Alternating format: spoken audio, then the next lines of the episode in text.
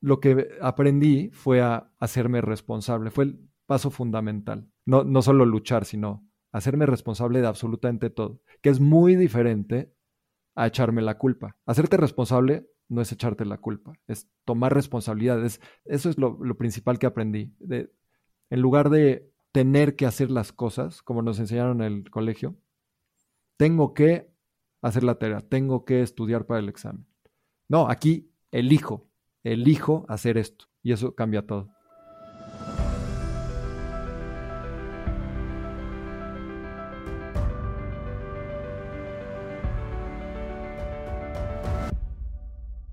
Hola, soy Oscar Austria y estoy sumamente emocionado de darte la bienvenida a Caminos Extraordinarios, un podcast cuya misión es compartir los caminos de personas construyendo vidas con propósito, crecimiento y contribución. Y antes de empezar, no olvides seguir Caminos Extraordinarios en Spotify, YouTube e Instagram para enterarte de cada nuevo episodio. Ahora sí, mi invitado de hoy es Santiago Saldívar. San es fundador de Ayama Wellness Engineering y su misión es crear experiencias de transformación a través del crecimiento personal. Hoy hablamos de elegir hacerse responsable por su vida, de que al tratar de apagar tu luz gastas muchísima energía, de salir del pasado para conectar mente con corazón y de las cosas que deberíamos enseñarle a nuestros hijos para ayudarlos a elevar sus niveles de conciencia. San, estoy sumamente emocionado de tenerte acá. Bienvenido. Un gusto, Oscar, estar aquí contigo. Sam, para empezar me gustaría darte dos opciones. Te, te, puedo dejar en tu zona de confort con una pregunta fácil o te puedo sacar de tu zona de confort con una pregunta difícil. ¿Qué prefieres? Puedes sacarme de mi zona de confort. Eso me hace bien. Buenísimo. Yo entiendo que, tienes una voz privilegiada y compones canciones. Y entiendo que, que un gran hit tuyo que es divino se llama Comeback Move On. Y te quería preguntar si te gustaría empezar cantándola. ¡Wow! No, sí que me sacaste mi zona de confort. Bueno, em, está bien, te voy a cantar la primera parte. Porque es una canción que habla de justamente de crecimiento personal. ahí te va. Alone you wander, looking for a sign, a golden lightning that should realign.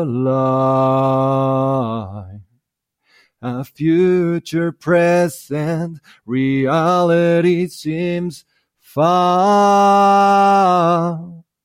Quite disconnected from the here and now. Come back move on. Ahí está. Muchísimas gracias, me encanta, me encanta. Sé que a lo largo de tu vida, gran parte de, tu crecimiento personal ha tenido que ser soltar el deber ser y, regresar a ser tú y, tu lado artístico. Entonces, para mí es muy especial poder haber empezado con, esa parte que sé que no siempre te dejaste explorarla. Eh, y divino. Muchas gracias. Gracias. Eh, gran, gran, forma de sacarme de mi zona de confort. Buenísimo, Pues si quieres entremos en materia. ¿Cuál es tu misión en la vida?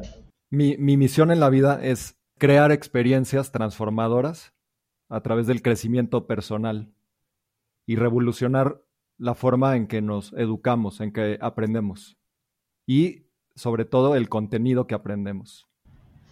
¿Y cómo empezaste tú en este camino? Porque yo entiendo que pues un tiempo tuviste una vida como más tradicional, ¿no? Trabajaste en Coca-Cola, en Grupo Modelo, luego emprendiste tu, tu propia empresa Bamboo Life, que curiosamente mis lentes favoritos de la vida eran el Bamboo Life, de sol que tenía y, no tenía que tú eras el, el, el fundador, es padrísimo. Pero en algún momento empezaste como tu camino consciente espiritual, conociendo una maestra de desarrollo humano. ¿Puedes platicarme eso? Claro que sí. Fue gracias a un amigo que me presentó a María, fue mi primera maestra. Para mí el lado espiritual era algo completamente ligado a la religión y algo ya muy olvidado para mí. Y le dije, ¿qué tan importante es la parte espiritual? Y ella me contestó, es lo más importante. Y yo me quedé así, ¿qué, qué onda? Y bueno, empecé a adentrarme en ese mundo de conocimiento, de autoconocimiento, de crecimiento personal a descubrir que hay mucho más de lo que nos dicen, mucho más de lo que percibimos con los cinco sentidos. Eh, eso fue, ahí empezó mi camino con esta maestra y en paralelo con Joe Dispensa. Se me abrió como un panorama completamente nuevo. Plática de Joe Dispensa, eh, ¿cómo fue? A ver, ¿de qué trata la filosofía de Joe Dispensa? ¿Cómo fue esta experiencia de, varios días en, sus workshops? ¿Qué aprendiste? Mira, fue una experiencia transformadora, justamente. fue la, una de las primeras experiencias transformadoras hacia mí. Porque yo, yo era muy racional, digo, además de ser muy emocional, muy racional. Eh, eh, quiere decir que yo no creía en las cosas tal cual si no, si no había evidencia. Y entonces, justamente lo que hace Joe es que eh, entra desde la mente, te, dice la, toda la ciencia detrás de, por ejemplo, el cambio de creencias, el cambio de hábitos, cómo podemos hacernos responsables de nuestras propias emociones y cómo podemos reprogramar nuestro cuerpo y nuestra mente. Cómo nuestra mente puede crear cosas maravillosas y cómo nos podemos enfermar o curar cambiando nuestros pensamientos. Todo eso para mí era muy novedoso, eh, era algo de lo que nunca había oído. Y además con él entré al mundo de la meditación de una forma mucho más profunda, porque yo había intentado meditar calmando la mente, poniendo la mente en blanco, esas, esas cosas.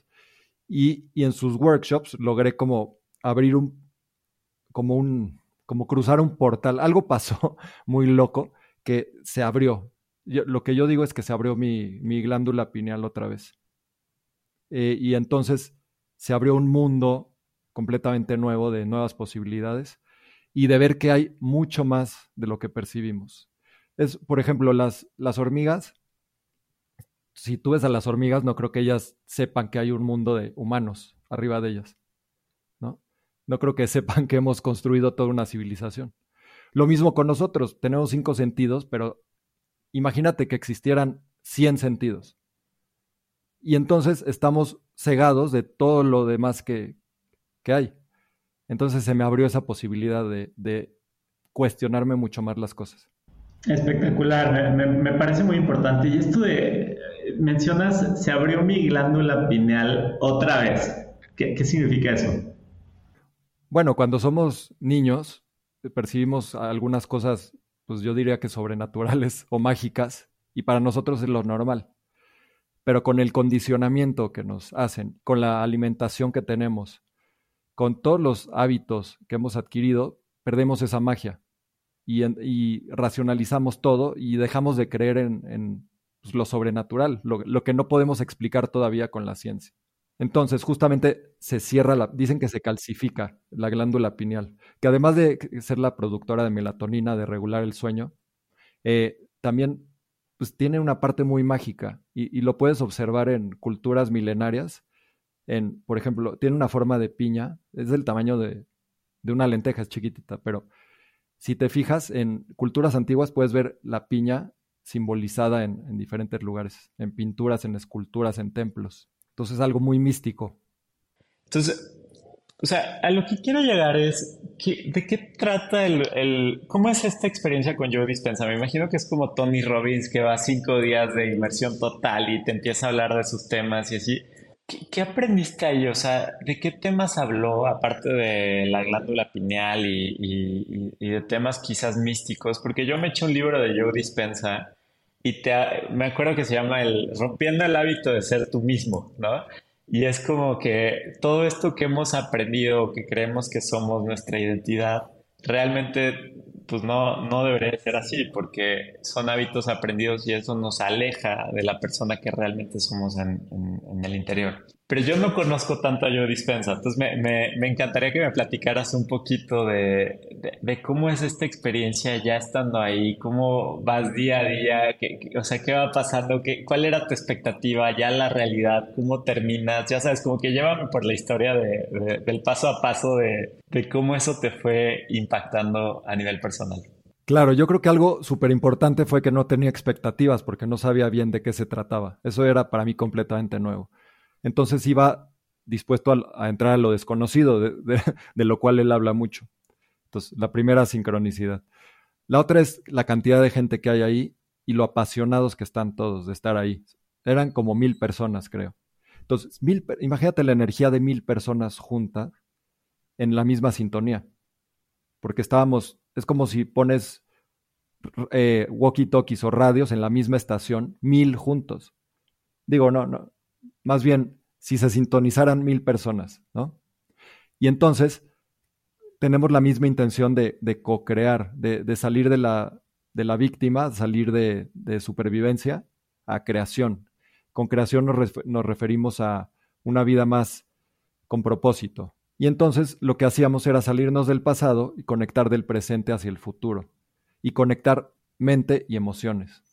Entonces, lo que nos enseñó es conectar la mente con el corazón. Dice que el corazón es magnético y el cerebro y el sistema nervioso es eléctrico. Cuando juntamos electricidad y magnetismo, creamos un electroimán.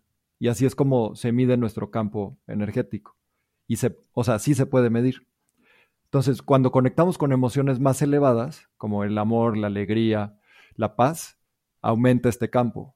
Cuando, cuando nos hacemos menos, cuando vamos al enojo, a la tristeza, este campo disminuye. Entonces, lo que nos conviene es aprender a transmutar estas emociones y estos pensamientos. Y de eso trató más o menos. Nos habló de las frecuencias cerebrales, quiere decir eh, las ondas del cerebro, cómo se mueven, cómo vamos de estados beta, alfa, teta, delta. ¿Y, qué relación hay entre eh, estas ondas cerebrales, eh, alfa, beta, gamma, teta? Y, y, también el otro día hablábamos de los niveles de conciencia, ¿no? Y este mapa donde, ahorita lo mencionabas, ¿no? Emociones más elevadas te elevan la frecuencia de electromagnetismo y eso bailado con las frecuencias cerebrales, pero, o sea, para un mortal, y, yo sé que tú has meditado y tienes más de 75 técnicas de meditación, etcétera, pero ¿cómo, ¿cómo enseñas tú o cómo explicarías tú este tema de alguien que quizás no, no le ha entrado tan a fondo a estos temas? ¿Cómo ir empezando y entendiendo esto, no? Porque yo creo que son como varias cosas. Una es entender a nivel teórico esto de la física cuántica que le canta la yo dispensa y, electricidad y magnetismo, cerebro, corazón, emociones, o sea, suena como muchas cosas, pero ya a la hora de, entrar en materia y ser pragmático, yo entiendo que uno de los conductos para realmente ponerlo en práctica son las respiraciones. Y las respiraciones tienen, pues también es una ciencia enorme, ¿no? Yo creo que nadie nos enseña ni a dormir, ni a respirar, ni a alimentarnos. Y son como las tres funciones más básicas que hay. Y creo que la de la alimentación te conecta con tu cuerpo, la de la respiración te conecta con tu espíritu o con tu alma, ¿no? Es como una forma de, verlo, o como yo lo traduciría. Pero ya estando en, ese momento, lo, que me gustaría entender es, ok, te, te sientas a respirar tú. ¿Cómo vas modulando las respiraciones. O sea, hay 75 técnicas de respiraciones. ¿Cómo eliges cuál necesitas según lo que quieres lograr? Porque yo entiendo que si respiras más rápido, eso eleva tu ritmo cardíaco y, te eleva la temperatura corporal. Y eso debería de tener como un, un uso útil al cual yo no llego a entender, ¿no? O al revés, si respiras mucho más lento, eso te calma y entonces si estás estresado o ansioso puedes como, como nivelar tu, tu ritmo cardíaco y sentir más tranquilidad. Pero yo lo que entiendo es que hay como algo más a lo cual yo no llego a entender, ni, ni, mucha gente llega a entender. Me gustaría que tú me lo platicaras, cómo vas conectando el electroimán, mente y corazón, la respiración, cómo te sientes en ese momento, emociones, y, y, y llévame más allá, explícame como el proceso que ya tienes el día de hoy para, para aplicar todo esto que llevas eh, aprendido en, un momento práctico de, cómo te sirve a tu vida. Claro, la respiración es una de las herramientas más poderosas que he aprendido. Es justo lo que te ayuda a entrar en esos estados de, meditación profunda. Meditar es simplemente estar contigo, es un diálogo con tu interior. No es eso, poner la mente en blanco es una de las miles de formas, la cual es la más difícil, y la que menos recomiendo para cuando empieces. Es un diálogo contigo, entonces es, regresar a estar presente. No solamente el tiempo presente, sino estar presente, o sea, que no estés distraído en otras cosas.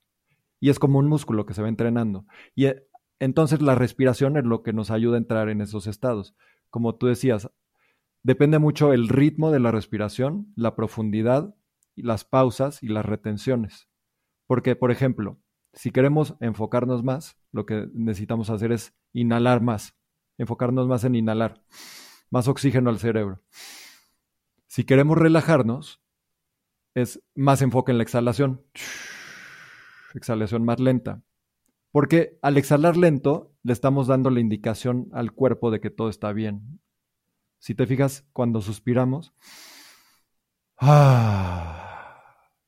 le estamos dando la indicación al cuerpo, a la mente de que estamos en calma, en reposo. Si estamos respirando rápido, elevamos los niveles de estrés, elevamos el ritmo cardíaco. Y entonces vamos a estar más alertas. Así que por eso le, llamamos respiración funcional, porque es para la vida diaria. Y puede ser tan simple como un box breathing que es 4, 4, 4. O sea, inhalar cuatro tiempos, retener cuatro, exhalar cuatro, retener cuatro. Ese te equilibra. Puede ser tan simple como eso, hasta una respiración holotrópica donde puedes llegar a estados alterados de conciencia y que tiene que ser hecha por un profesional y con muchas precauciones. A ver, y, y platica ahora sí cómo se, se hila las ondas o frecuencias cerebrales, porque lo que yo entiendo, ahorita mencionabas el 4444, eh, pero tipo el otro día entrevistaba a Lalo Urbina y me contaba de, una respiración de Osho.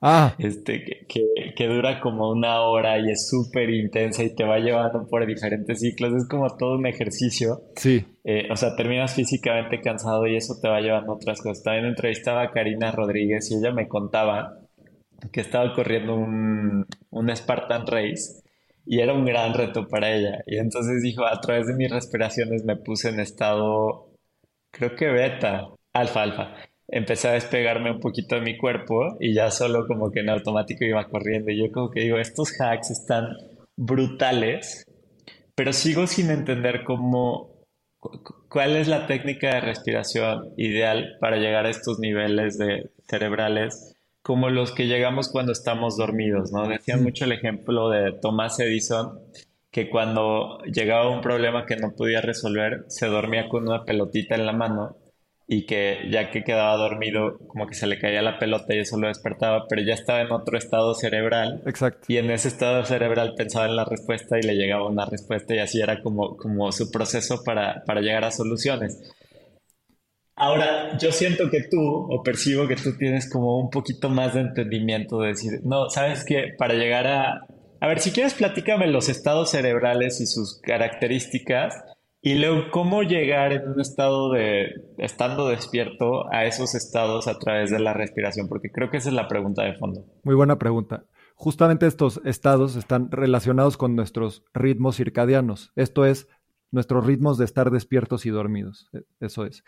Tiene mucho que ver con la luz, porque la luz del día nos dice si es hora de dormir o de despertar. También el color de la luz es muy importante. Y tiene mucho que ver con la glándula pineal. Ahora, la respiración nos ayuda a entrar a estos estados eh, de otra forma, porque ahorita estamos en estado beta, así se llama. Beta es cuando estamos, nuestra atención está afuera, al exterior. Es muy buena cuando estamos trabajando, cuando estamos conviviendo con la gente. Luego, si queremos entrar a un estado creativo, por ejemplo, o de relajación, nos sirve mucho respirar, exhalar lento, para entrar en un estado alfa que es posiblemente el que te decía tu amiga. Cuando estás en un estado alfa, es como cuando estás como soñando despierto, cuando estás como muy relajado, con más atención a tu mundo interior que al exterior. Ese es alfa. Y luego, ya que queremos entrar a un estado casi hipnótico, más bien hipnótico, es el estado teta, que es entre dormido y despierto. Eh, para llegar a este estado puede ser con la ayuda de un facilitador o tú lo puedes hacer con algo de práctica, tratando de no quedarte dormido. Y esto es igual con respiración. Y, por ejemplo, lo que ayuda mucho es hacer lo que Joe Dispensa nos enseña, que es entrar a un, a un vacío, a, un, a la nada, lo que él llama el campo cuántico, que también le dicen el campo unificado. Es como un espacio negro. Y cuando por ejemplo, tu cuerpo lo sueltas, sueltas tus sentidos, sueltas quién eres, sueltas todo, el tiempo, el espacio, absolutamente todo, y te conviertes en nada, nadie, ningún tiempo y ningún lugar, entras a ese espacio donde están todas las posibilidades y ya no estás enfocado en tus sentidos ni en, ni en el exterior. Eres pura conciencia. Ahí es cuando entras a estados teta y posiblemente podrías entrar a estados gamma. Los estados gamma son los que, por ejemplo, los monjes tibetanos logran y son unas ondas ya muy con, con no, no es amplitud, es, no me acuerdo cómo se llaman los picos y valles de, de las ondas, pero no amplitud, sino, no me acuerdo. Bueno, ondas amplias y muy rápidas, o sea, muy, frecuencia muy alta. Literalmente están vibrando muy alto. Y ahí es cuando suceden los que llamamos milagros o, o estados alterados de conciencia. Y ahí es, esas ondas cerebrales, cerebrales gamma es una atención, superatención al, al interior. Es como lo contrario a beta. Y luego están las ondas delta, que son las de sueño. Cuando estás en un sueño profundo, estás en ondas delta. Y para entrar a eso, pues justamente lo que ayuda es pues un espacio tranquilo y respiraciones enfocadas en eso. A ver, gracias por platicar esto. Creo que es, es de estos grandes misterios que deberían enseñarnos en primaria. Este del ejemplo de Thomas Edison, ¿él en qué estado estaba? Él ya estaba medio dormido, ¿no? ¿Estaba en teta o en gamma? Él estaba entre alfa y, y ¿cómo se llama? Y teta seguramente. O sea, cuando tienes un problema que quieres resolver, lo ideal es entrar en alfa o en teta, ¿no? Lo ideal es entrar en alfa. Y para entrar en alfa, ¿qué tipo de respiración recomendarías? Bueno, ahí, además de la respiración, eh, existe, por ejemplo, el método Silva, el Silva Method, que, te pone una pantalla blanca y es todo un tema. Eh, yo, yo creo que Silva es el mejor método para entrar en alfa. Yo, por ejemplo, uso una que es 4462, la cual, además de calmarte, te, te da enfoque. ¿Qué quiere decir esto? Inhalas en cuatro tiempos, que no son segundos, son tiempos, por ejemplo. Puede ser 1, 2, 3, 4 o puede ser 1, 2, 3, 4. Retienes 4 el aire y exhalas en 6 y retienes 2. 4, 4, 6, 2. Este es, bueno, un paréntesis. Eh, la respiración es algo que se ha estudiado por, por miles de años. Viene de, desde los pranayamas. Y hoy ya la ciencia ha comprobado su utilidad. Pero es sabiduría de miles de años esto. Buenísimo. Entonces, con ese 4462, o sea, si yo estoy en cualquier estado, ¿no? Estresado, eh, frustrado, aquí con el Excel que no me da el número, eh, puedo hacer una pausita y llegar al 4462. ¿Cu ¿Cuánto tiempo lo, lo recomendarías? Al menos unos 5 minutos. Pero si lo que quieres es calmarte, lo, lo más óptimo y fácil es el suspiro fisiológico, que está súper estudiado. Y es súper fácil. Es simplemente inhalar un poco más y exhalar como en un suspiro. Y con tres que hagas, Ya. entras en un estado de, de mucho más calma, sales de supervivencia. No, no, queda clarísimo. ¿Y, y sabes si existe como una guía de como... ¿Has visto la tablita del mapa de los niveles de conciencia? Que, que es como a mayor emoción, como que mayor frecuencia de vibración y a menor emoción, menor frecuencia. Entonces, por ejemplo, Sí. si estás... Creo que la peor es vergüenza, ¿no? Ese es como el nivel más bajo de emoción y, y vibración. Es el más Y bajo. no sé, tipo la, la compasión o el, el gozo, etcétera, son como más, más arriba. ¿No hay un mapita como de qué respiraciones te generan qué, qué resultado? Eso sería fascinante. ¿Tú, tú has escuchado algo así o, o todavía no existe? No lo he visto en una gráfica todavía. Seguramente lo hay y si no lo voy a hacer. Porque me gusta ser muy práctico. Estaría buenísimo. Exacto, que, que creo que es algo también que te caracteriza. O sea, no le hemos dado mucho a tu, a tu background. Entonces, si quieres, me, me regreso a, a ti, a tu camino. Entonces, me decías que conociste a María. María fue como tu primer encuentro con, con una coach de desarrollo personal, por así decirlo. A través de ella descubriste Joe Dispensa. Joe Dispensa te, te presentó este tipo de conceptos de unir mente y corazón, eh, la electricidad del magnetismo, hacer electroimanes, las emociones elevadas, las respiraciones, y de ahí te has ido tú ya creando tu propio camino de, de de despertar de conciencia, ¿no? Y, me gustaría hacerte la pregunta, ¿para ti qué significa despertar? Ok, no creas que me encanta el concepto de despertar, porque siento que seguimos todos dormidos. Unos se creen muy despiertos, pero seguimos dormidos. Es simplemente, es como un juego, como un videojuego. Vamos pasando niveles. Siento que si, si repruebas el nivel, pues regresas hasta que lo aprendas. es como el ciclo kármico. Entonces, esto del despertar yo creo que es algo constante. Constantemente despertamos y pasamos niveles. Los que te dicen que ya despertaron, ten cuidado, o sea, porque yo no les creería mucho. hay mucho charlatán en este mundo, hay mucho bullshit en este mundo espiritual. Entonces, hay que, pues el despertar, todos estamos despertando constantemente, de acuerdo a nuestros errores, fracasos, de acuerdo a nuestras victorias, a la gente que conocemos, a los lugares. Pero, a ver, platiquemos de, eso porque me, encanta el tema. O sea, por un lado hay como turismo espiritual y charlatanería, porque creo que es un concepto que, es difícil de entender, ¿no? Eh, eh, es como la meditación, es como, pues requiere práctica y la vas agarrando. Alguien que ya sabe del tema quizás lo entiende, pero alguien que no, pues quizás no tiene el nivel de conciencia para, para, entender de lo que se está hablando. Entonces, ¿por qué no vamos a niveles de conciencia? Que me parece un, un tema fascinante. Claro, eh, estos, estos niveles de conciencia son súper fáciles de entender y súper profundos, que son cuatro. ¿Te acuerdas que los vimos en el otro día? Son el primer nivel, el más bajo, es el, el de yo soy víctima, el de la vida me sucede a mí, las cosas me pasan a mí. Ese es el más bajo porque entregamos todo nuestro poder al exterior. Ahí dependemos de, de que las cosas pasen o, de que todo esté bien para nosotros estar bien. Somos indefensos, somos víctimas. Es un estado muy bajo en el cual no le recomiendo a nadie estar. Y, si se cachan ahí, lo, lo que se puede hacer es brincar al segundo nivel, que es la vida sucede por mí. Es decir, me hago responsable y tengo la voluntad de, de, cambiar las cosas, de pensar diferente. O sea, no es solamente actuar, sino pensar diferente sentir diferente. No es, me hicieron sentir esto, no. Me dijeron esto, pero yo decido si siento esto o si reacciono de esta forma. Entonces te hace responsable y también te hace responsable de que las cosas sucedan.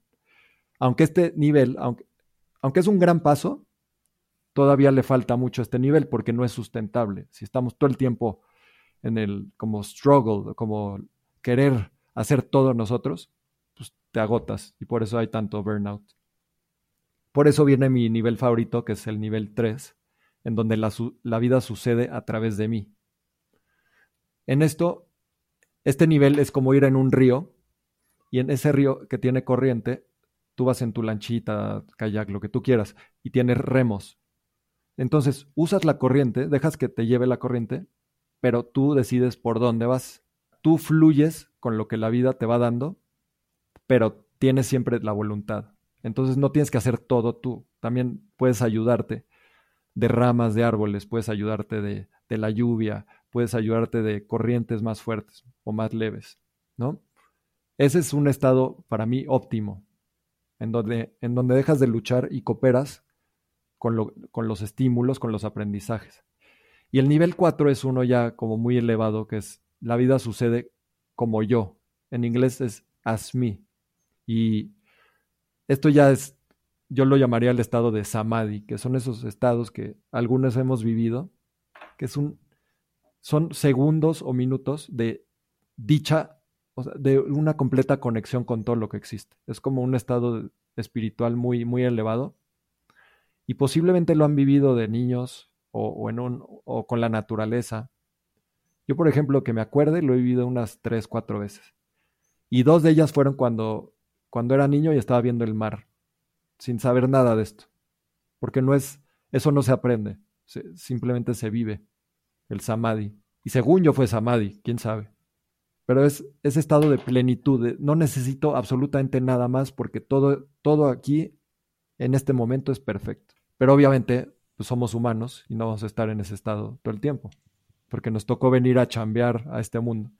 Y no solo chambear del trabajo, sino chambear en nosotros para recapitular, el primer estado es como nivel víctima, ¿no? Le echo la culpa a los demás, no a mí. El segundo estado es tomo responsabilidad y quiero controlar todo.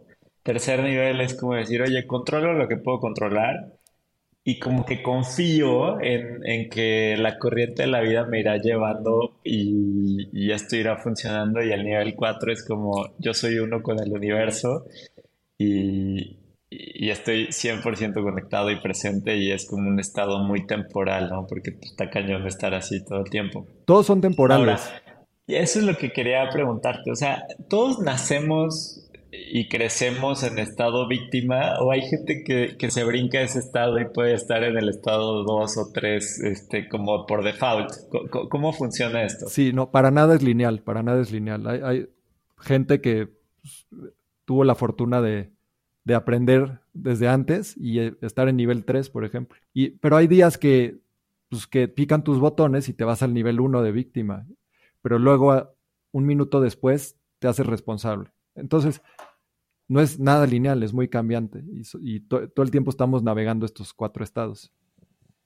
A ver, y platiquemos de eso, educación, ¿no? O sea, tú, tú en tu experiencia, o ¿has visto como que hay una forma de educar a tus hijos, así como padre, este, como respecto a estos temas que quizás les den una ventaja en su relación con sí mismos desde pequeños, alguna filosofía, algún recurso, algún ejemplo de papás que tú hayas visto que digas, sabes que la mayoría de los papás pues como que no tienen un manual, entonces por default la sociedad nos enseña a operar en nivel víctima o, o nivel 2 Sí. Pero rara vez nos enseña a nivel 3. ¿Y, cómo funciona esto a nivel social en tu experiencia? A mí lo que me ha ayudado mucho, lo que aprendí con María, esos cuatro años de, desarrollo humano, eso sería una muy buena forma de, enseñarles a amor propio, seguridad en, en, ellos, en ellas mismas. Enseñarles a cuidarse, a cuidar su salud por amor a ellos, no porque, porque tienes que a tomar responsabilidad, muy importante, a cuidar la naturaleza y, preocuparte por los demás, más bien ocuparte, o sea, ver que todos estamos unidos, no querer como ganarle a los demás, como ser el mejor en todo. Puedes ser el mejor en lo que tú haces, pero no tienes que fregarte al otro, ¿no? Porque podemos cooperar. La naturaleza en un bosque todo está cooperando, todo está en armonía. Eh, la, la, por ejemplo, el árbol le entrega nutrientes y la tierra es como un mercado. Está el nitrógeno, está el oxígeno, está el árbol, está la planta, el animalito, y todo es como un mercado, es un intercambio constante. Y no es solamente esa competencia y ese, si, si tú pierdes yo gano y si tú ganas yo pierdo, porque eso no es sustentable tampoco. Entonces yo les enseñaré a eso, les enseñaré a cuidar su salud física, mental y emocional, a conectar con su parte espiritual, que crean en lo que ellos quieran creer, lo que les haga sentido, no lo, que yo les digo. Y que aprendan a, valorarse y a respetar, a respetar a la gente, a respetar otras opiniones y abrir la mente, a expandirse. Así como el, como el mapita de las respiraciones, debería haber un mapita de, los temas, así como la CEPA hace su glosario de, temas para educar eh, a lo largo de, la vida estudiantil, alguien debería haber un glosario como de escuela de padres, de qué temas deberíamos ir. Y finanzas. aprendiendo. Ajá, finanzas, importantísimo, enseñarles de finanzas desde chicos y de negocios. Y hablar de dinero abiertamente me parece importantísimo. ¿Por qué? Platícame tu experiencia con eso. Hablar de eso, de sexualidad también, pues porque todos esos temas luego son tabús y entonces ahí nos vamos al nivel más bajo, que es la culpa y la vergüenza, cuando no debería de ser. Cuando nuestro segundo chakra simboliza la dulzura, la energía sexual. Svadhisthana es la palabra en sánscrito que significa dulzura. No significa eh, suciedad ni nada de lo que nos enseñan sobre la sexualidad. No, es dulzura. Es conectar el amor con la sexualidad, que es energía creativa. Si nos enseñaran eso de chicos, sería otro, otro mundo si nos enseñaran a cuidar el dinero, a expandirlo, a compartirlo, a hacer cosas buenas con el dinero, imagínate. A ver, mencionaste los chakras, que es algo que ahorita me gustaría entrarle, pero también me gustaría hablar de, tu experiencia de vida. Yo entiendo que antes de conocer a María, eh, pues tú tenías tus propios retos y problemas. Entonces me gustaría que me platicaras un poquito tu camino de autoconocimiento antes de María. Y luego, ya que conociste a María y a Joe Dispensa, ¿cómo, cómo fuiste haciendo para tratar, también tratar de hilar a, la persona detrás de, todo este conocimiento que nos estás compartiendo? Claro, yo vivía constantemente, constantemente nivel víctima y nivel 2. Uno y dos, uno y dos. Luchar, luchar, luchar, luchar. Me hicieron, me hicieron esto, me hicieron esto. Todos son lo peor, yo soy lo máximo. Eh, entonces, no hacerme responsable de nada, ¿no? Mi jefe me hizo esto, eh, los colaboradores no entienden. Entonces, ser víctima todo el tiempo, ¿no? Y estar en trabajos que pues, me hacían, estaba infeliz, ¿ves? Ahí está mal, me hacían infeliz. Yo era infeliz en los trabajos. Eh, y entonces, lo que aprendí fue a hacerme responsable, fue el paso fundamental. A un nivel 2, pero un nivel 2, 2B, digamos. no, no solo luchar, sino hacerme responsable de absolutamente todo, que es muy diferente a echarme la culpa. Hacerte responsable no es echarte la culpa, es tomar responsabilidad, es adquirir tu poder, que es el chakra 3 justamente. Eh, entonces, eso es lo, principal que aprendí. De, en lugar de tener que hacer las cosas, como nos enseñaron en el colegio, tengo que hacer la tarea, tengo que estudiar para el examen. No, aquí elijo, elijo hacer esto. Y eso cambia todo. Y entonces tú, tú, tú pasaste como de, de, este nivel víctima a tomar responsabilidad, verdad, a elegir tomar responsabilidad por ti mismo. Y, y conoces a María, vas a lo de Yo Dispensa. Y me gustaría entender en tu proceso de desarrollo personal como estos grandes temas que, que, que, has ido transformando en ti mismo, contigo mismo. Entiendo que hay varios. Y uno de ellos es soltar el deber ser. ¿Cómo, ¿Cómo fue esa experiencia para ti? Uf, ese fue muy, muy importante. El deber ser, ser un, perdón por la palabra, ser un chingón, es lo, que aquí nos han enseñado. Y la palabra chingón es fregarte al otro, ¿no? Eh, o sea, casi que la etimología de la palabra te lo dice. Entonces, eh, para mí es más bien aprender a hacerte responsable y usar las herramientas para co-crear para colaborar y hacer cosas más grandes. Las grandes cosas de la humanidad se lograron en equipo, en conjunto, en comunidad. Rara vez fue una sola persona la que logró los cambios, aunque siempre hay líderes, pero ese líder tiene debajo o alrededor un equipo y una comunidad. Y, entonces, en, tu tema de soltar el deber ser, ¿cuáles eran estos temas que tú traías como arraigados de que tenías que ser de cierta manera y cómo fuiste cambiando? Ah, sí, yo debía ser financiero, igual que mi papá, debía de ser eh, el más fuerte, guapo, el más, el que más, eh, el más conquistador de mujeres, el, el más millonario, el más, este, no sé, interesante, chistoso. Entonces le eché demasiadas ganas aprendí guitarra, aprendí francés, viajé, eh, aprendí a, no sé, hacer todas esas cosas superficiales para, para creer que tenía más valor, que, creer que esas cosas me daban valor. Y entonces el deber ser me, me trajo muchísima, muchísima frustración, muchísimo enojo, porque pues, ser como alguien te dice que seas pues, genera mucho enojo, porque yo quiero ser yo, Nadie puede ser mejor yo que yo. Entonces, ¿para qué, ¿para qué voy a estar agradando a los demás, desperdiciando mi vida? ¿No? Entonces, ese deber ser, pues, fue, fue muy difícil, muy difícil dar ese paso a, a reconectar conmigo, a, a ver mis, mi fuerza interior, a ver las cosas que en otros lugares no eran útiles.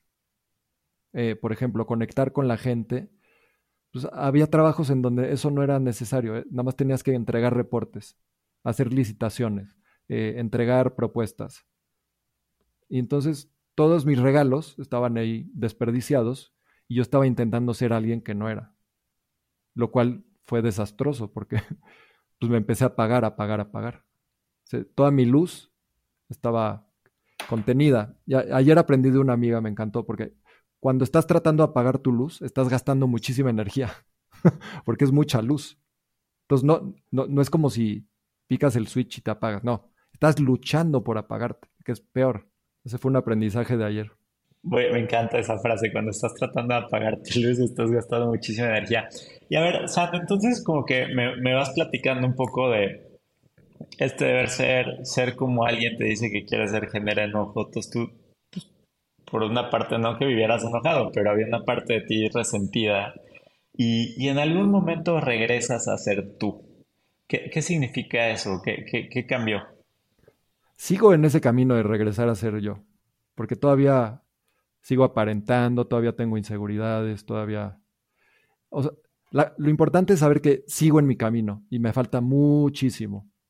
Yo no estoy aquí para dar clases de cómo ser, no. Yo estoy contando mi experiencia de lo que sí me ha servido, pero sé muy humildemente que me falta mucho todavía. Y sé que lo voy a, que lo voy a lograr, porque sí, tengo, tengo mis metas y sobre todo disfruto el camino. Y, dentro de ese camino yo digo que como redescubriste tu lado artístico, que, que ahorita que empezábamos la, la entrevista cantaste eh, con Back Move On.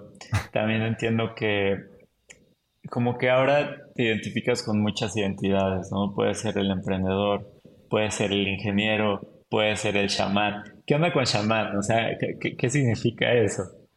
Bueno, la palabra chamán viene de, Siberia. Todos pensaríamos que es algo de, aquí de América. Entonces, no me considero un chamán, me considero alguien que conecta con la naturaleza de una forma como todos podemos, simplemente yo lo he trabajado mucho. Y es conectar con la fuerza de la naturaleza, porque estamos, somos parte de la naturaleza. Estamos formados por átomos, estamos formados por los mismos elementos que los árboles, que los animales que, y que las estrellas. Entonces, es simplemente reconectar con esa magia, lo que he ido aprendiendo estos años, y abrirme a lo desconocido, a lo que consideramos mágico, cuando éramos chicos, cuando éramos niños, lo mágico era muy, muy normal, ¿no? Todo era mágico. Y ahora hasta te regaña, ¿no? Pensamiento mágico. Pues, ¿qué te importa? ¿Qué te importa? Pues, pensamiento mágico y qué. Eh, hay veces que suceden cosas que todavía la ciencia no puede explicar. Antes la ciencia no puede explicar la electricidad, ni el magnetismo, ni el wifi, ni las ondas de radio, ni de microondas. Eso no se puede explicar. Entonces, Imagínate que llegara alguien del futuro, a la Edad Media, con un celular. Este es un hereje, ¿no? Pensamiento mágico. pero, digo, chance estoy diciendo una estupidez, pero a lo que me refiero es a seguirnos cuestionando las cosas. Eso esa es mi idea. A, a creer en que todavía hay muchas cosas desconocidas y ser más humildes y no querer explicar absolutamente todo con ciencia. Lo que se puede explicar con ciencia, qué maravilla. Pero también abrirnos a lo desconocido, porque ahí es cuando viene la innovación. Y ahora que, mencionas esto de lo desconocido, o sea, hay, varias cosas que has ido mencionando en las que me gustaría entrar en materia, pero una de ellas es justamente todo este mundo de lo desconocido, que yo lo voy hilando con los niveles de conciencia, las respiraciones, eh, el electro imán, eh, conectar mente y corazón, como que todo esto que, que, se engloba como en la categoría de espiritualidad, ¿no? También las frecuencias cerebrales, etcétera, como todo lo que no entendemos, para mí va como espiritual o místico o, o, mágico. Eh, uno de esos temas son los chakras, ¿no? Que, que y, y, algo que también me gusta mucho de Tizan y de Joe Dispenza es que él le llama física cuántica este como intersección entre lo que sí puede explicar la ciencia junto con la magia, ¿no? Y, entonces también es un, es un, es un término complejo, este, porque no es física per se, es física cuántica y entonces ya como que tiene algo de magia, pero le explica con ciencia, etc.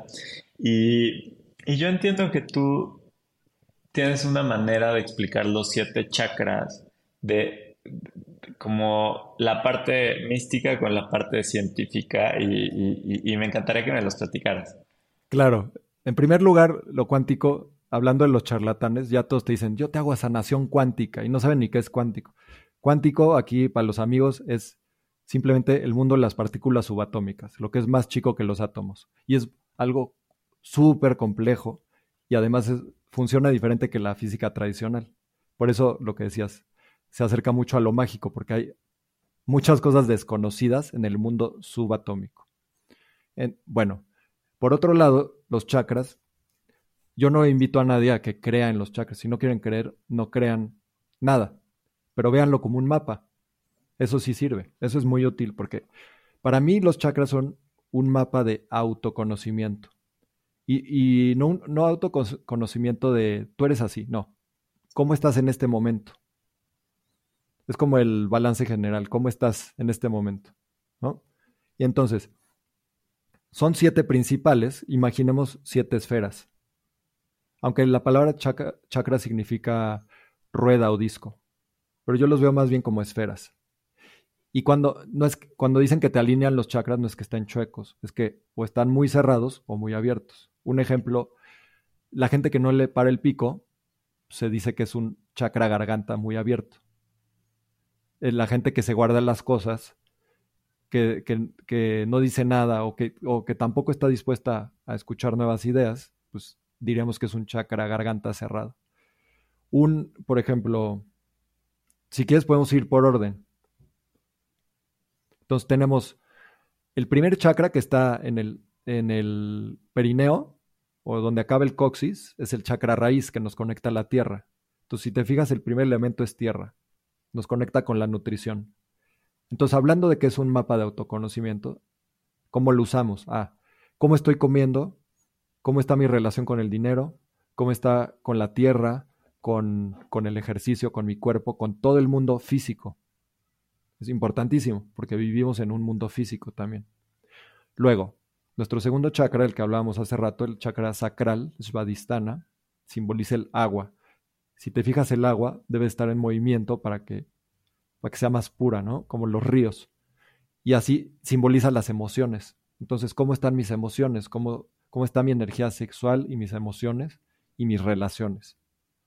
Eso es lo que simboliza. Entonces, ahí está otra forma de conocerte en este momento. Si es... ¿Y ese dónde está ubicado, o sea? Ah, está detrás del ombligo. Donde está el sacro, que es el hueso sacro, por eso se llama sacral. El tercero está en el plexo solar, que el plexo solar es en el abdomen alto. Y ese simboliza el fuego. Ya tenemos tierra, agua, fuego. Este es un chakra muy de energía masculina, que la energía masculina no es de hombre y mujer, es de energía masculina de tomar acción es nuestro centro de poder, es el fuego, es como nuestro combustible para actuar. Entonces, ¿cómo está, cómo está tu relación con, con hacer las cosas, como ir hacia adelante, actuar? Si está muy abierto, pues hay demasiada agresividad. La agresividad es buena si la sabemos contener. Es como, es como si tuviéramos una estrella aquí, un sol, pero si lo dejamos explotar, pues nos quemamos. Entonces ese fuego hay que saberlo contener y usarlo, es nuestro combustible. Luego, si, si seguimos con nuestro autoconocimiento, ya llega nuestro chakra central, que es el chakra corazón, simboliza el aire. Y ese es muy ligero porque nos habla del amor, de la compasión. Si te fijas, el amor es ligero, se siente ligerito. Lo que duele no es amor, esos son apegos y esos son otras cosas. Entonces, ¿cómo está tu relación con el amor hacia ti y el amor hacia los demás, y hacia el mundo y hacia la vida? Entonces, eso me parece importantísimo. Por eso está en el centro. Dicen que el amor es el pegamento del universo. Y luego ya viene el chakra garganta, que nos habla de comunicación, pero ojo, comunicación no es nada más hablar. Comunicación es escuchar, sentir, usar los cinco sentidos, ¿no? Es comunicarnos hacia, hacia adentro y hacia afuera, hacia nosotros y hacia los demás, no solo con la voz. Puedes comunicarte de mil formas. Y ya, ese ya lo vimos. Y luego viene uno muy interesante que es el tercer ojo. Y en realidad, el tercer ojo no es que esté aquí en el entrecejo, está en la glándula pineal, en el centro de la cabeza. Y ese es muy mágico. Y bueno, si te fijas, cada uno son siete, entonces cada uno tiene una nota musical, do, re, mi, fa, sol, así. También tienen los colores rojo, naranja, eh, amarillo, verde, azul, violeta y índigo, algo así. Es como el arco iris. Entonces ya estamos en el tercer ojo. y, ese se activa, ese tiene que ver con la imagen. Si te fijas aquí ya nos quedamos sin elementos en la garganta. Ahí ya es vibración. Y luego viene luz en el, en el tercer ojo.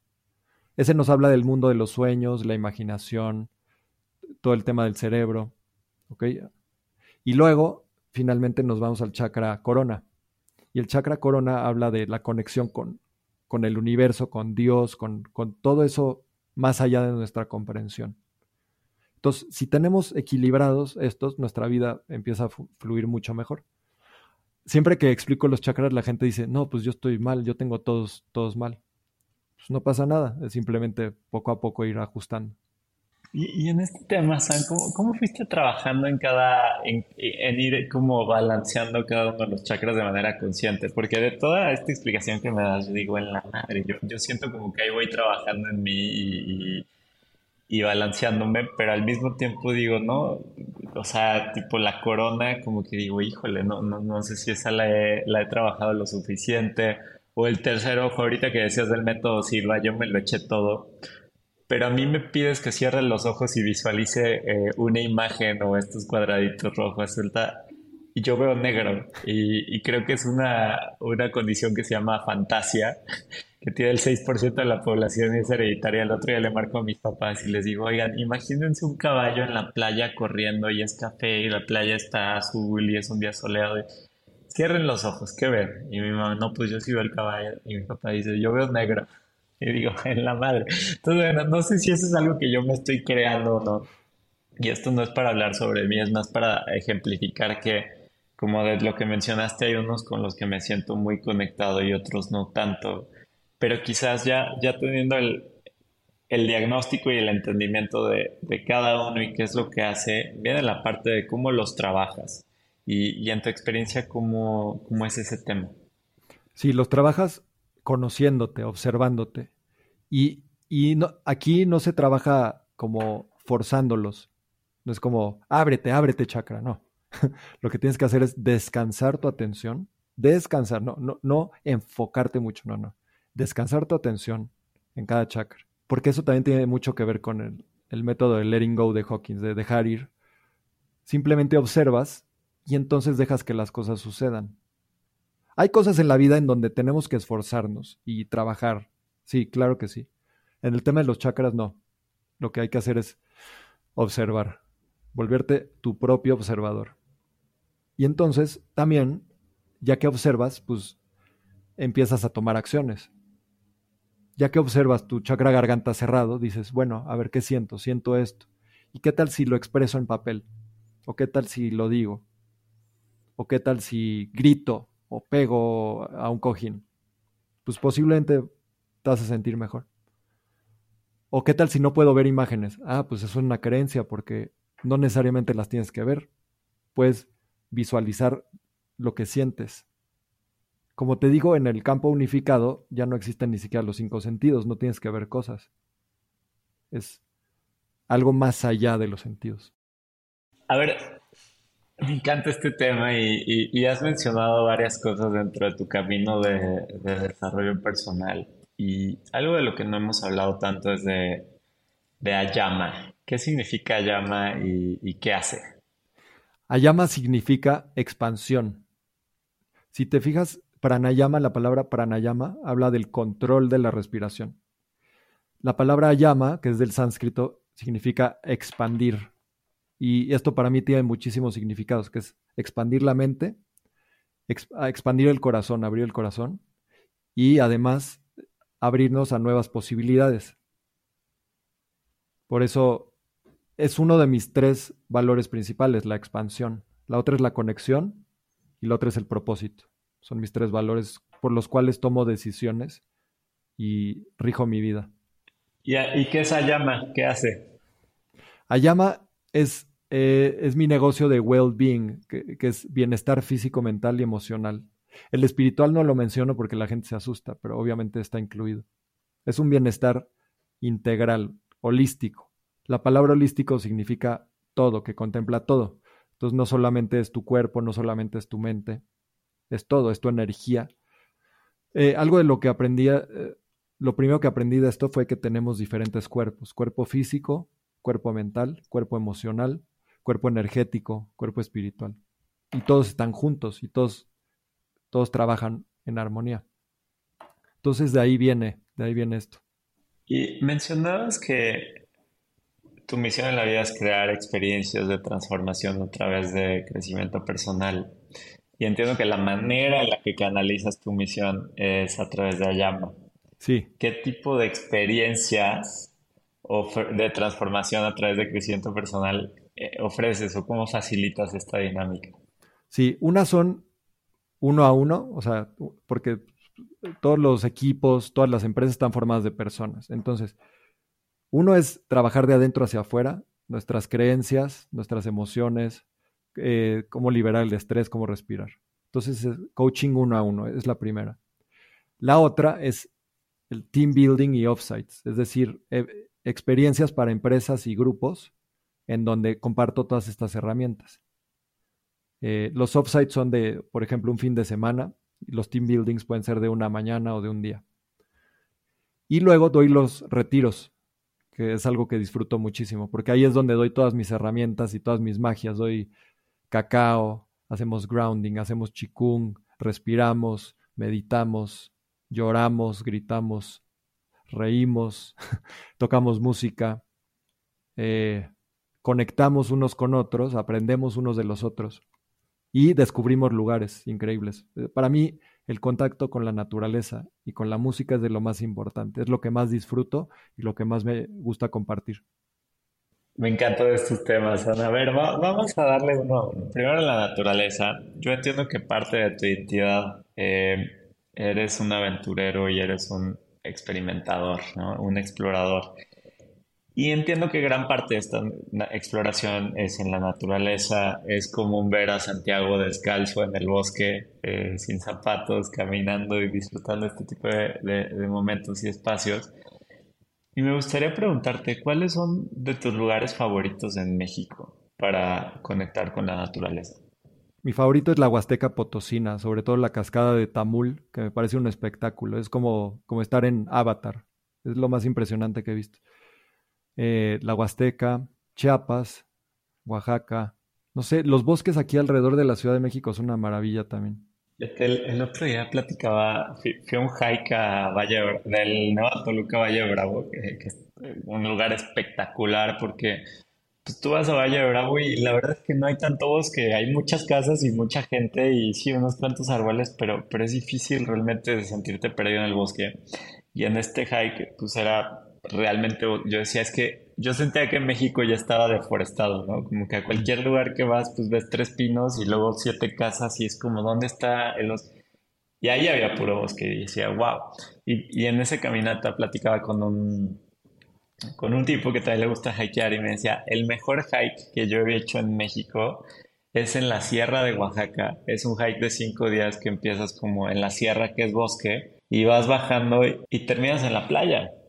Y entonces tienes como contacto con, con estas comunidades mancomunadas y mucha cultura y este, no, no me sé bien el, el, el, el, trayecto, pero yo quiero pensar que hay comunidades indígenas, hay mezcal, hay seguro psilocibina y luego vas bajando y hay como otro tipo de ecosistema y clima y todo. Y yo decía, wow, eso a mí me parece fascinante. También platicaba con Sebas Peñalba y él me dice que fue a la encrucijada, que es una reserva de la biosfera en Chiapas pues donde de verdad hay selva y bosque de niebla y como ciertos ecosistemas que ya son muy raros de ver.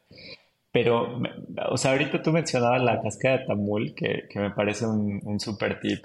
Eh, dentro de Chiapas y Oaxaca, en, particular, ¿qué, ¿qué, lugares o alrededor de la Ciudad de México? Me, me, encantaría como, siempre me gusta preguntar de estos temas porque es como, yo quiero ir y quiero conocerlo, entonces aquí recomienda. Ahí, por ejemplo, hay unas ruinas que no son tan conocidas, que son igual de espectaculares, que son Toniná. Y son ruinas en la selva. Esas me gustaron mucho. Las lagunas de Montebello, también lo típico, es, padrísimo, la cascada del Chiflón. Y adentrarte en la selva, la Candona.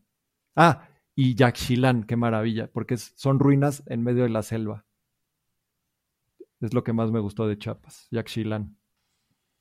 Y, cuando vas, o sea, vas solo y, te pones a meditar ahí en medio de, los lugares o cómo le haces, porque algo que también me llamó la atención es, el otro día fui a, a Teotihuacán, que yo nunca había ido. Y me subía, bueno, ya no te puedes subir a la pirámide del Sol y a la Luna, pero sí te puedes subir a estos montículos.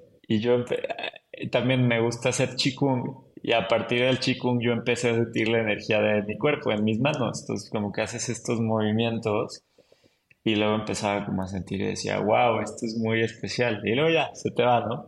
Pero me subí a este montículo en Teotihuacán y empezaba a sentir ese, esa, esa sensación en las manos como de mi energía sin hacer nada.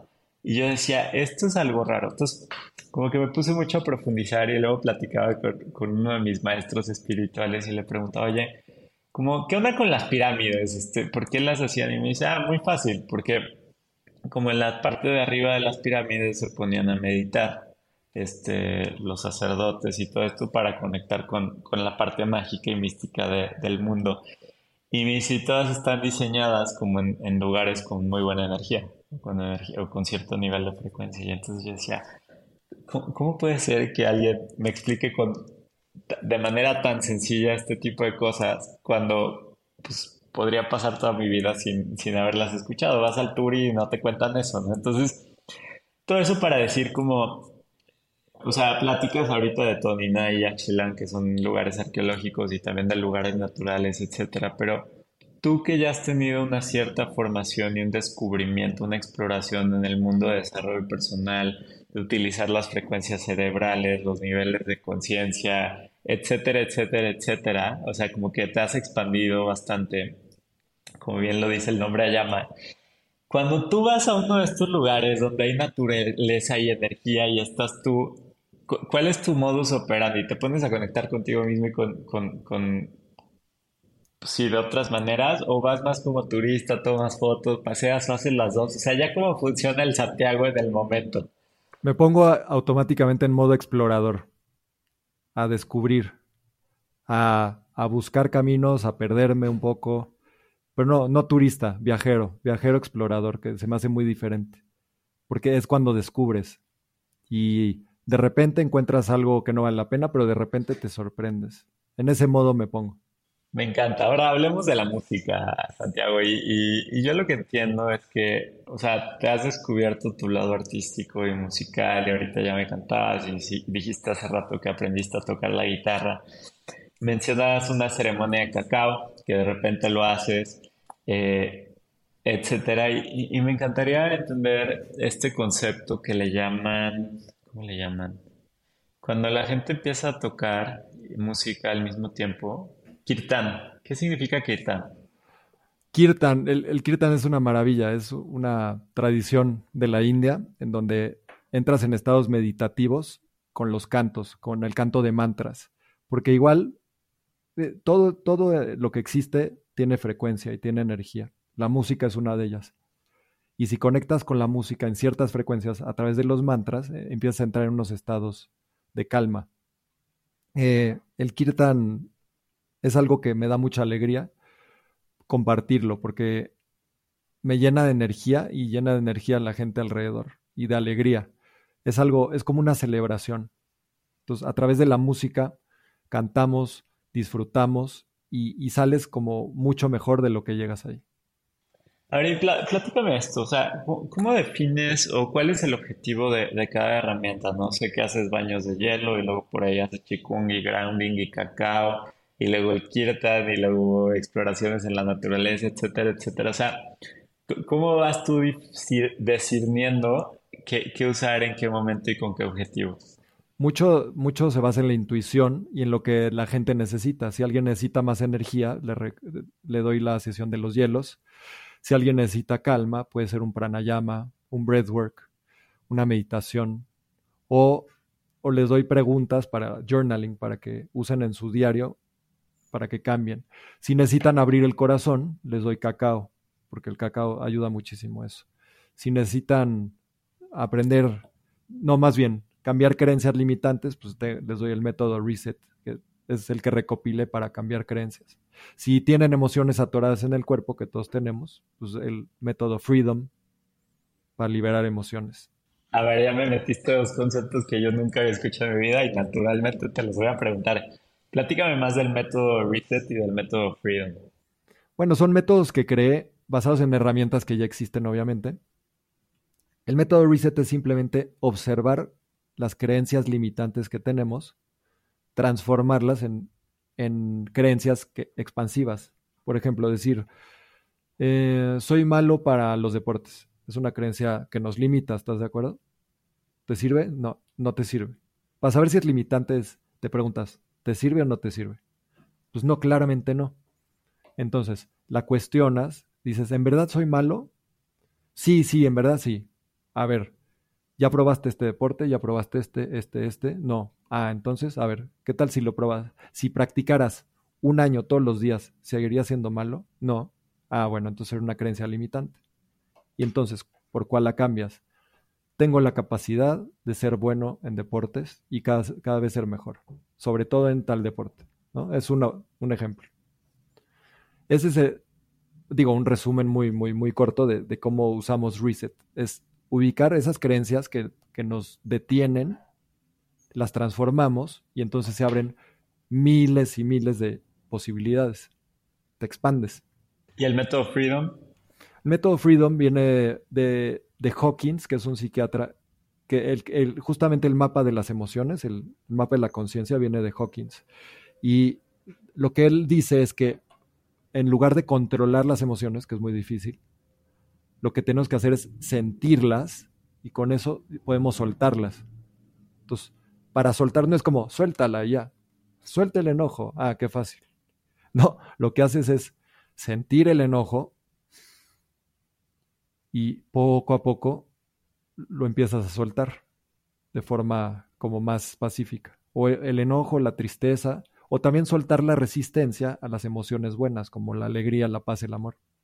Juan, siento que tú tienes como respuestas a todas las preguntas que llevo cargando dentro de los últimos años. Entonces, gracias por, por compartir todo esto. Quisiera entrar a temas más esotéricos, y en particular tres. Primero, ¿has escuchado la respiración Pogwa? Pogwa, no, esa no la conozco. Bueno, luego, la platicamos porque yo no sé la respuesta, pero lo que entiendo es que es una respiración que usan los budistas más elevados mm. para en el momento en que trascienden o mueren, hacen ese tipo de respiración para poder tener como un hack para llegar a la iluminación. Pero no entiendo muy bien, entonces probablemente lo que estoy diciendo es mitad mentira, mitad verdad. Eh, segundo tema esotérico del que quería hablar es las heridas de abandono. ¿Qué ah. onda con eso? Bueno, la, herida de abandono es una, pero se dice que hay cinco heridas. Hay otra corriente también de, de Lowen, que, no, le, no les llama las cinco heridas, les llama de otra forma. Pero da igual. Estas heridas impactan muchísimo en, en, cómo actuamos, porque funcionan a nivel inconsciente. Entonces, si podemos tener herida de rechazo, o de abandono, o de injusticia, de humillación y de traición. Y cada herida trae una máscara. Hay un libro que habla de estas cinco heridas.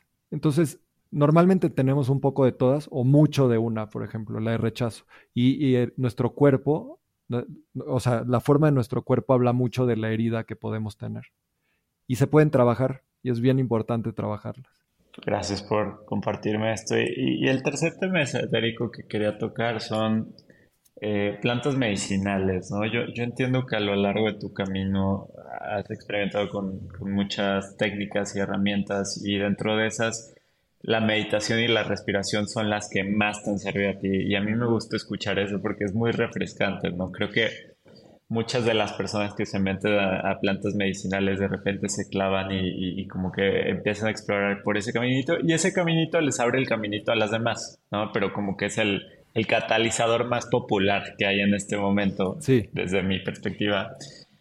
Tú que has sido contracorriente, platícame un poco tu perspectiva de, ya hablamos de respiración y meditación, ahora platícame tu perspectiva sobre, sobre las plantas medicinales, para qué sirven, para qué no sirven, cómo, cómo las catalogarías dentro de todo este abanico de, herramientas que vimos platicando, que incluyen cacao grande, chico, música, hielos, ta, ta, ta. Yo entiendo que una más pudieran ser las plantas medicinales sin darle más ni menos peso, ¿no? ¿Cuál es tu perspectiva al respecto? Primero que nada, no son para todos y hay que tener muchísima precaución y hacerlo con un súper, súper profesional recomendado. Yo, probé la ayahuasca una vez con un gran, gran, gran facilitador y me fue súper bien. Probé la psilocibina en microdosis, la cual me ayudó muchísimo. Y la probé en macrodosis dos veces. También fue impresionante. Es algo que sí vale la pena, pero que no es para todos. Sobre todo si tienes algún tema eh, de la mente, alguna enfermedad importante, algún desbalance, hay que tener muchísimo cuidado. Eh, yo la, la, planta que comparto es el cacao, que es muy noble, porque ayuda a abrir el corazón. Y estas plantas, claro que hay, toda una sabiduría muy antigua detrás, por eso hay que hacerlo con alguien que, que sepa y saber si es para ti, porque no, no es para todos. Hay que tener mucho cuidado, mucho respeto y no hacerlo de forma recreativa, sino ceremonial, con alguien certificado, alguien que sepa contener y que sepa acompañarte antes y después. Y sí, sí es algo espectacular, impresionante. O sea, a mí, a mí sí me cambió mucho. Pero, como, como decías al principio, con nuestra propia respiración y entrando en estados meditativos podemos llegar a cosas muy parecidas. No iguales, pero muy parecidas. Y por eso, pues cada quien tendrá su camino. No, no es algo que yo recomendaría a todos, para nada. Pero si a algunos les llama la atención, vayan con alguien bien recomendado. Es lo más importante, alguien bien recomendado, que, lo, que sepa facilitar. Fíjate, San, el, el, martes estaba en mi círculo de hombres y, y, siempre hay como una dinámica donde puede haber un invitado, que, que, luego me encantaría proponerte porque creo que sería muy interesante. Pero el tema de fondo era, fue una persona que, que facilita ayahuasca y, hongos y cosas así. Y él me encantó porque me lo platicó desde otro punto de vista. Decía, es muy importante fijar una intención a la hora de, ir a uno de estos lugares. Y, y, lo más importante es encontrar ese proceso para definir la intención. Entonces, él llegaba diciendo, a ver, identifica un problema que tengas en este momento que, que te está acongojando, ¿no? Y desde formular el problema es todo un tema. Nos tomó como una hora a cada quien definir el problema y nadie estaba buscando hacer ni ayahuasca ni hongos. Era más el ejercicio para ponernos como, como en este estado. Y luego venía como el, la, la, la, forma inversa de ver el problema, ¿no? Entonces había, por ejemplo, alguien que decía, pues es que como que mi problema es que mi ex eh, terminó conmigo porque ya no quería estar conmigo. Y, entonces la forma inversa de, frasear esto era, ¿por qué yo no quiero estar conmigo? ¿O por qué necesito estar sin, sin pareja para estar bien? O, sea, como que te le iba dando la vuelta y luego iba haciendo una serie de estos ejercicios hasta llegar a algo que decías, wow, ya tengo una pregunta interesante para, para ahora sí una sesión. Pero yo creo que algo que yo pienso es, como que hay un gran espacio, un gran hueco entre lo que la mayoría de la gente piensa, percibe, busca a la hora de irle a entrar a, uno de estos temas, con el, el, deber ser, ahora sí, ¿no? Este, no por meternos en, temas que, que quizás no es la palabra, pero decir, oye, claramente hay una forma más consciente o elevada de ir haciendo esto y empezar a explorar que otra. Pero a falta de conocer a esos profesionales que te pueden ir dando la guía, pues también está cañón, ¿no? Es como, oye, yo no conozco ningún facilitador, ni conozco el proceso, ni absolutamente nada. Eh, pues claramente mi, mi, experiencia pudiera ser menos enriquecedora o más, no sé cómo llamarle, dura, etcétera, que, que, que con otra persona. Entonces, digo, nomás lo quería compartir también a la audiencia porque yo soy de esas personas que le sacan este tipo de cosas, eh, sobre todo a la ayahuasca, como que le tengo mucho respeto y, y no la satanizo, más bien siento que yo en, en, el último año y medio lo que he intentado hacer es trabajar en mí con todas estas herramientas a mi disposición, como empezar con, con cosas que quizás yo controlo, dependen de mí, como respiraciones, cursos, etcétera, sin meterme a ese mundo de Ah, siento que no quiero hacer trampa, ¿no? Quiero empezar con lo que sí depende de mí y, es quizás más difícil. Y luego, en algún momento, quizás esté abierto a lo demás. Entonces, eh, o sea, nomás lo dejo ahí porque me gusta también tu perspectiva. O sea, yo valoro mucho la gente que se va por el camino difícil, el autoconocimiento con, con trabajo puro y duro. Y el otro no digo que no sea, simplemente creo que es mucha información que luego no sabemos ni bajar, ni utilizar, ni integrar en nuestra vida y, como que digo, pues también requiere un cierto desarrollo personal para estar listo para realmente sacarle jugo a ese tipo de herramientas. ¿Qué opinas de eso, Sam? Sí, creo que para encontrar estos maestros, bueno, dicen que cuando el alumno está listo, el maestro aparece. Y además, sí, o sea, la excusa de que no lo encuentro, estamos a seis grados de separación de quien quieras, según, según una teoría, ¿no? Entonces, si te puedes investigar un poquito, puedes llegar a conocer a Elon Musk. Estás a seis grados de separación. O puedes conectar con, con quien quieras. Casi. ¿No? Entonces, sí es importante encontrar un maestro. Vas a tener muchos maestros en tu vida. Y no creas que un maestro es como Yoda, ¿no? O sea, alguien anciano sabio. A veces nuestros hijos son maestros, a veces tu perro es maestro, a veces la persona más violenta es un maestro, porque te enseña de la forma fea lo que tenías que aprender. Entonces, todos somos maestros y alumnos a la vez. Me encanta esto que lo dices, porque creo que también en, el mundo del turismo espiritual, pues como que cualquier persona que tenga un poquito más de convicción, de información que tú, como que de repente le damos este lugar de, de maestro y eso también es, es, es, mucha responsabilidad, tú dándola y alguien recibiéndola, ¿no? Entonces creo que, que ahí hay que tener cuidado. Me gustaría ya para cerrar, hacerte cinco preguntitas más rápidas y, vamos a darle. Primera, platícame un resumen de quiénes han sido tus dos o tres maestros más influyentes y, en qué área te influyeron. Ok, la primera María, la que comentábamos, porque me enseñó a reconectar conmigo mismo, con mi espiritualidad, a, a conectar con Dios desde otro lugar, que no es el Dios de la religión, sino el Dios que está en la naturaleza, que está en ti, en mí, en las estrellas, en las plantas, en, todo. Y, a confiar en un algo superior, ¿no? Porque así sabes que, nunca estás solo, no estás sola. Es que también, ¿sabes que Hoy en día, con, con la era digital, puedes tener maestros sin que ellos lo sepan. ya no necesariamente tienes que ir al templo a buscar al maestro, sino que tomando cursos online, leyendo sus libros. Em, sí, así puedes tener acceso a muchísimos maestros. Así que otro del que he aprendido mucho fue Peter Sage, que es, fue, él trabajó con Tony Robbins. Con Peter Sage aprendí los cuatro niveles de conciencia. Y él tiene una historia muy interesante. Y, por ejemplo, Isan, una pregunta que, que se me viene a la cabeza es, me identifico mucho con esto porque a mí algo que me irritaba a lo largo de mi vida cada que alguien latino se refería a sus mayores influencias de crecimiento en cualquier ámbito, negocios, personal, etcétera, siempre vienen nombres extranjeros, ¿no? Autores, etcétera. Y ahora que me he metido más al mundo esotérico aquí en México, Uf, salen una infinidad de maestros locales, pero no son maestros famosos ni autoreados ni con libros ni nada, son como gente pues más con esta habilidad de conectar con ellos mismos y, todo eso y, empieza a ver un montón de nombres que yo digo, wow, es increíble porque, o sea, eso sí como que es más de, boca a boca, ¿no? Ahí no es como que en Google encuentras el libro de, Don Iván o Don Lauro, no sé, etcétera. ¿Tu experiencia cómo ha sido respecto a eso, como maestros latinoamericanos locales? Mira, ahorita me viene a la mente qué chistoso.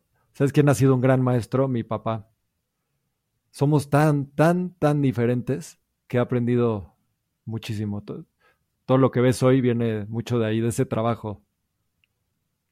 De, lo que aprendo de él, lo que quiero ser igual que él y lo que quiero ser diferente que él. Entonces, es un gran maestro. Y maestros locales, pues están también abuelos mayas, que sí, que no tienen Instagram, pero hay grandes maestros escondidos. Y hay grandes maestros que no saben que son maestros. Que, eso es también muy interesante. A mí me gusta esa definición de, del maestro como inconsciente, ¿no? Eso está padre porque ahí como que el ego no juega este rol de superioridad, inferioridad, etc. Eh, ¿Qué significa vulnerabilidad asertiva para ti? Vulnerabilidad es quitarle esa idea de que es debilidad y es, más bien es una gran valentía de lanzarte, lanzarte al ruedo, de atreverte a exponerte. Como tú me expusiste a cantar aquí, que me sentí como muy raro, eso es vulnerabilidad. y también es, pues sí, a, dar tus regalos. Sé que canto bien y no sé por qué me da pena cantar, pues si canto bien. Pero ser vulnerable es muy, muy importante. Compartir las cosas que valen la pena porque es un regalo para los demás. ¿Cómo vives tu sensibilidad?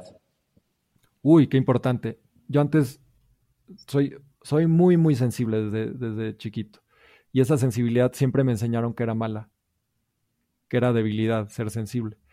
Pero es que soy sensible a lo que no me gusta, pero también soy sensible a un paisaje, a la música, a, la comida, a los sentimientos de los demás. Entonces es un gran regalo. Y también pues, tiene su lado oscuro de que pues, hay cosas que me afectan mucho. Entonces, la sensibilidad tiene dos caras, pero si la usas en su parte luminosa es un regalo. Dentro de tu camino de desarrollo personal, ¿en qué tema estás trabajando en este momento? Eh, en el en negocio, en crecer el negocio y llegar a más gente. Porque de estas herramientas que he aprendido me han servido tanto que quiero compartirlas. Y no ha sido nada fácil. Eh, sí, por, por creencias limitantes mías, por, porque mucha gente no está lista. Entonces, mi, mi mayor reto ahorita es expandirme justo a más gente, llegar a millones de personas. He llegado a miles, quiero llegar a millones. Antes de escuchar la última pregunta, te invito a suscribirte a mi newsletter, donde comparto aprendizajes y herramientas para ayudarte a construir tu camino de propósito, crecimiento y contribución en caminosextraordinarios.com, diagonal N. El link está en las notas del episodio. Me encanta, Sandy, de verdad, desde que te conocí yo dije, Santi, tiene mucho que, que enseñar. Te digo, cuando te conocí me platicaste de cuatro cosas, niveles de conciencia, frecuencia cerebral, los chakras y, y, el mapa de, niveles de conciencia. Y yo te decía, creo que esto es el, el resumen, tú lo resumiste en dos, tres minutos de como las cosas que más me han llamado la atención en, el último año y medio. Y decía, este cuate está cañón. Entonces, gracias por hoy darte el tiempo de, haber venido. Me gustaría cerrar con la pregunta de ¿qué consejo le darías a una persona que se encuentra insatisfecha con su camino de vida actual? Autoobservación y escribirlo. Escribir no solo lo que piensas, sino lo que sientes. Y, al escribir, que, que, no te vayas mucho a la mente, sino agarras un cuaderno y escribes lo que venga. Lo que sirve mucho es hacer la pregunta primero, hacer buenas preguntas. Eso sería lo que le recomendaría, journaling. Y autoconocimiento, es de lo, o sea, es, yo casi que a eso vengo a este mundo, a, autoconocimiento. Increíble, mi Sam. Oye, ¿y dónde te puede seguir la gente? Estoy muy presente en Instagram como san.ayama. Estoy en TikTok igual, san, creo que es igual san.ayama. Y y ya hoy, hoy voy a empezar mi newsletter gracias a, Miguel Guillén que, me inspiró. Y, comí con él el otro día, así que ya voy a lanzar mi newsletter y ahí, ahí lo estaré, estaré compartiendo estas cosas padres. Pues mi estimado Sam, yo estoy de verdad agradecido contigo por, por haberte dado el espacio, por compartir todo. O sea, lo que hoy hablamos a mí en lo personal me, me llena de, de admiración y, agradecimiento porque sí se ve que son años y años de explorar, buscar respuestas, recursos, y tú tienes una manera de sintetizar, de una manera que, o sea, yo también lo pienso y digo, creo que hace un año yo no hubiera podido preguntarte estas cosas. Entonces de repente también llegar al conocimiento requiere de un cierto nivel de, de exploración, ¿no? Y me encanta hoy estar en este momento en donde digo, creo que logré canalizar ciertas preguntas que, que, te permitieron dar esas respuestas y compartir todos esos años y seguro me faltó mucho y hay más cosas que no te pregunté porque no llego a ese nivel de entendimiento, pero Bueno, nada, decirte, creo que los temas que compartiste son sumamente relevantes. Yo creo que también es quizás eh, e, ese tipo de informaciones que, que mucha gente luego necesitamos como escucharlas para tener ese empujoncito para decir, ¿sabes qué? Le voy a dar una intentada a la meditación o voy a explorar los baños con hielos o la ceremonia de cacao voy a buscar a Sam para, para platicar porque igual y de aquí como que varias cosas. Entonces, nada, decirte, estoy sumamente agradecido, te admiro un montón y, te agradezco el que hayas tenido el coraje de, haber perseguido este cambio de vida y de dirección hacia, hacia construir a llama porque creo que estás haciendo lo que el mundo necesita y, eso me llena de, de, emoción. Entonces espero que esto no sea solo el fin de una entrevista, sino sea el inicio de una bonita amistad. Gracias, Oscar. Me llena el corazón todo lo que dices. Y claro que sí, ya esta amistad ya empezó y seguiremos para adelante, creciendo. Un gusto estar aquí. Gracias por escuchar Caminos Extraordinarios. Yo soy Oscar Austria y antes de que te vayas, te quiero pedir que si te gustó este episodio, ayudes a aumentar su impacto compartiéndolo con personas en búsqueda de crecimiento, propósito y contribución. Y como siempre, aquí te dejo una probadita del próximo episodio. Mira, eso fue una crisis tan fuerte. Yo de verdad, yo hubiese sido un poco más valiente y me suicido, porque yo me acostaba y yo decía, yo era atea además, y decía, Dios mío, que mañana no me despierte, porque no entiendo nada. O sea, ¿cómo es posible que yo tenga viviendo conmigo 33 años y pueda estar tan equivocada? O sea, ¿cómo es posible? O sea, ¿qué pasó? No, no, no entendí. Y además ahora, ¿para qué vivo?